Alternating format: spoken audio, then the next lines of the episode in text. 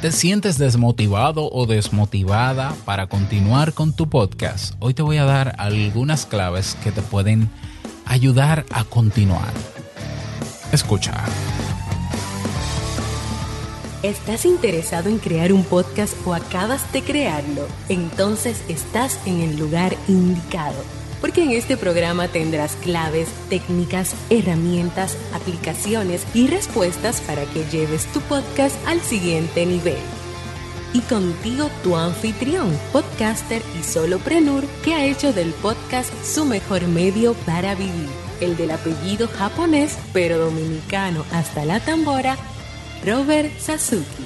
Abre bien tus oídos porque esto es podcast. Hola, ¿qué tal estás? Bienvenido, bienvenida a este nuevo episodio, episodio 256 de Esto es Podcast. Yo soy Robert Sasuki, capitán de Kaizen, la academia donde tienes todo lo que necesitas para crear, crecer y monetizar y vivir de tu podcast. Y vienen cursos nuevos y vamos a renovar algunos cursos. Por ejemplo, por ejemplo el curso de Castopod se va a renovar esta semana.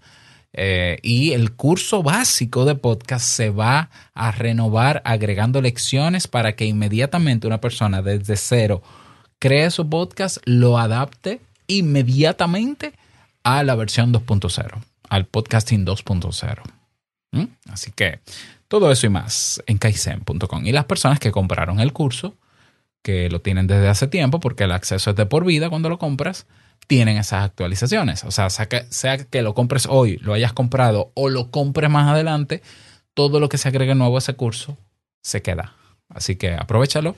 Ve a kaizen.com si te interesan nuestros cursos.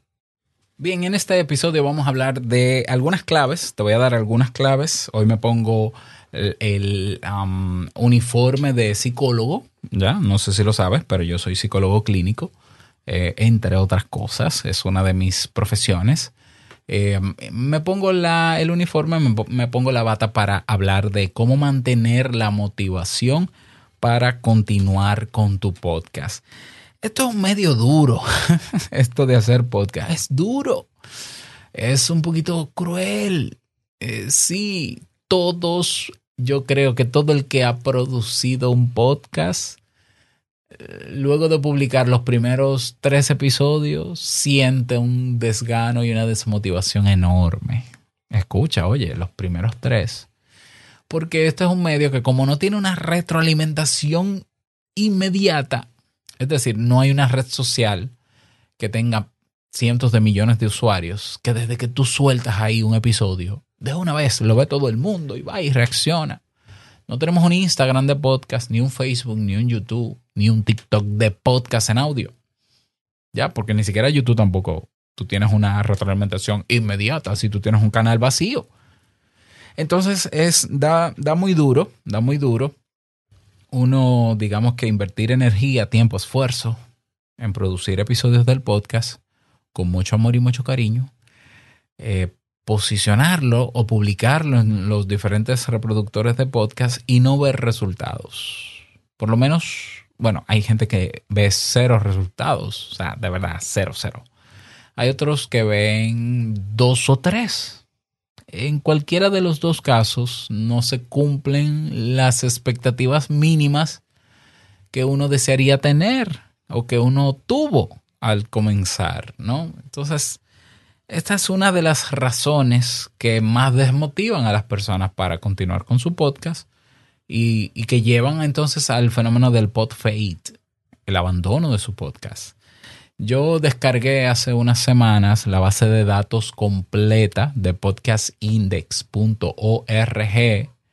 Eh, si vas a podcastindex.org puedes descargar libremente la base de datos completa. Tiene cuatro, más de 4 millones de podcasts. Hice una filtración en la base de datos y hay más de 50 mil podcasts en español, por lo menos que tienen la etiqueta en el RSS feed de que son en español en diferentes países.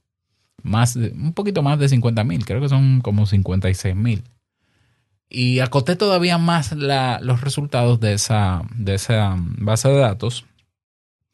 Y el 80% son podcasts cuyos episodios no superan los 7. De hecho, hay más de un 30% en español de podcasts que solamente grabaron y publicaron un episodio. Y eso yo lo puedo entender. Por Anchor, Anchor facilitó eso. Hubo gente que hizo test de prueba. Incluso hay episodios que se llaman así, test, prueba. Y podcast, tú buscas en listenotes.com, tú escribes la palabra test o prueba. Y hay muchos podcasts con ese nombre, que, que nunca fueron podcasts, sino que son experimentos, o fueron.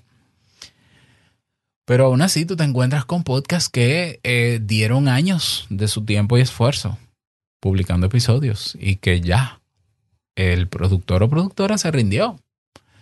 Mm, al final, ¿tiene que ver la motivación? Sí, tiene que ver la motivación. Claro que sí.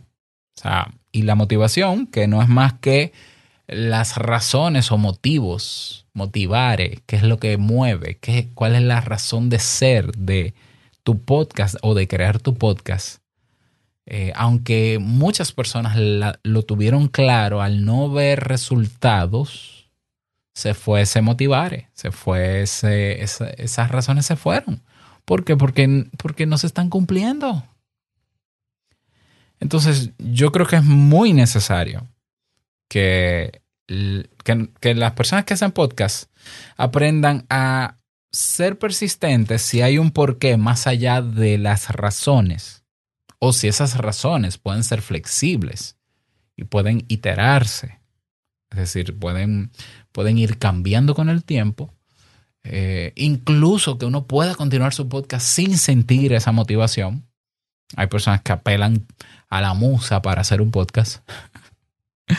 yo, yo digo que para mí grabar un podcast es como cepillarme. Y yo lo digo en broma, no porque sea un tema de irrespeto, no, no, no, yo lo digo. Y lo que quiero decir con que para mí grabar un podcast es como cepillarme o bañarme, ducharme, que es un hábito.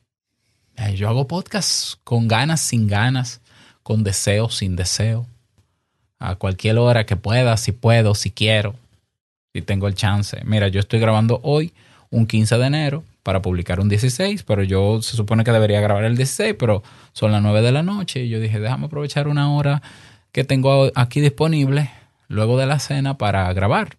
¿Por qué? Porque mañana me voy temprano a la universidad. Ok, vamos a grabar. Y yo estoy grabando hoy tres episodios. Grabé uno de Te invito a un café y luego de esto voy a grabar uno de modo solopreneur, mi otro podcast. ¿Ya? Yo no soy una persona que está altamente motivada si lo vemos en, términos emocionales. Hay personas que ven la motivación como estar eufóricos o muy emocionados, tener una emoción a flor de piel para grabar. No, no, no hay que tener ninguna emoción a flor de piel para grabar un podcast, un episodio. No hay que sentir una musa de, o una inspiración de, wow, mira, estoy viendo la pared blanca y veo un mosquito. Vamos a hablar sobre la inmortalidad del mosquito. Oh, me inspiré. Déjame prender el micrófono. Realmente no. Yo tengo un plan de contenido que lo hago pensando, pensando mucho. Claro, yo no puedo negar que yo cuando hago el plan de contenidos, yo me emociono porque yo veo, yo tiro mis títulos ahí y yo, wow, esta semana va a estar buenísima. Y eso, eso sí que me motiva que de hecho esa es una de las razones que te voy a dar en el día de hoy, una de, las claves para mantener la motivación. Pero la verdad es que tenemos que lograr, si entendemos que hay un porqué que supera nuestras razones y que supera nuestro estado emocional para sostener nuestro podcast, pues vamos a usar esas claves que están ahí. Así que a continuación te voy a dar, creo que son siete, ocho claves para mantener o lograr la motivación para continuar con tu podcast a pesar de, mm, de muchas de las variables que ya he mencionado. Así que quédate conmigo. Recuerda que para aprovechar este episodio completo, te suscribes a sasuke.network. Nos escuchamos dentro y comenzamos con la primera clave.